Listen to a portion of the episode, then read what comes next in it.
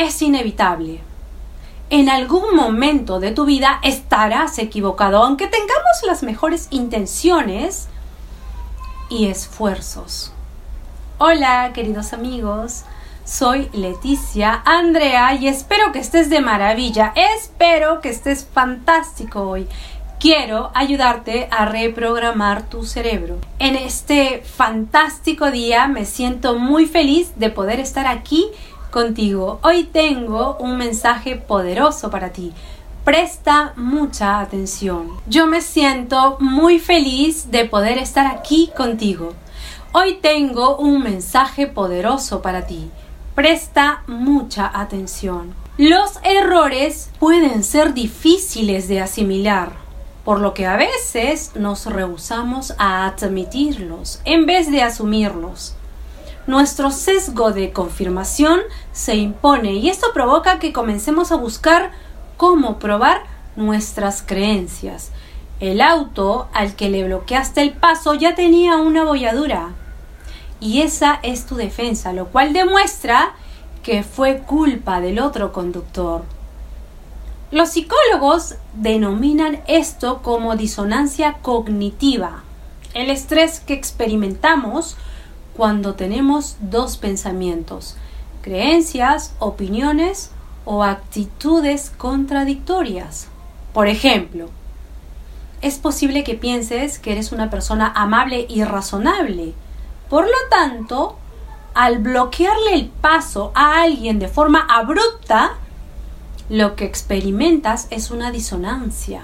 Y para poder sobrellevarla, niegas tu error e insistes en que el otro conductor debería haberte visto o que tenías el derecho de paso, aunque esto no haya sido así.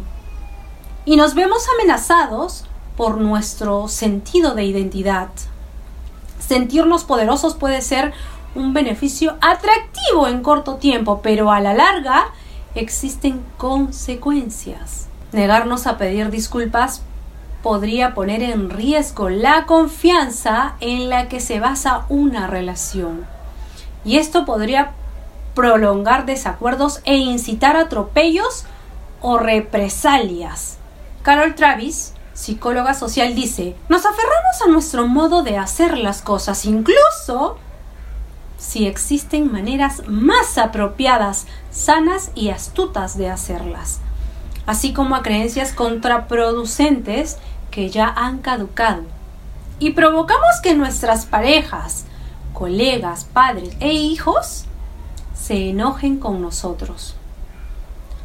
Un estudio realizado por los investigadores de Stanford, Carol Weck y Karina Schumann, se descubrió que los sujetos eran más propensos a asumir sus errores cuando creían ser capaces de cambiar su comportamiento.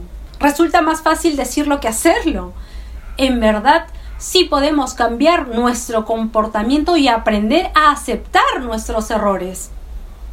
El primer paso es identificar la disonancia cognitiva en el momento en que la experimentamos. La mente hará todo lo posible para preservar el sentido de identidad, por lo que es útil saber cómo se siente tener dicha disonancia. Por lo general, la disonancia se manifiesta en forma de confusión, estrés, vergüenza o culpabilidad. Estos sentimientos no siempre implican que uno está equivocado. Sin embargo, pueden utilizarse como recordatorios para analizar una situación desde un punto de vista imparcial y cuestionarnos de forma objetiva si uno es culpable o no. Del mismo modo, debemos aprender a identificar nuestras justificaciones y racionalizaciones habituales. Piensa en algún momento en que, estando consciente de un error, hayas tratado de justificarlo en vez de aceptarlo. Recuerda cómo te sentiste al racionalizar tu comportamiento y determina ese sentimiento como una disonancia cognitiva la próxima vez que te ocurra.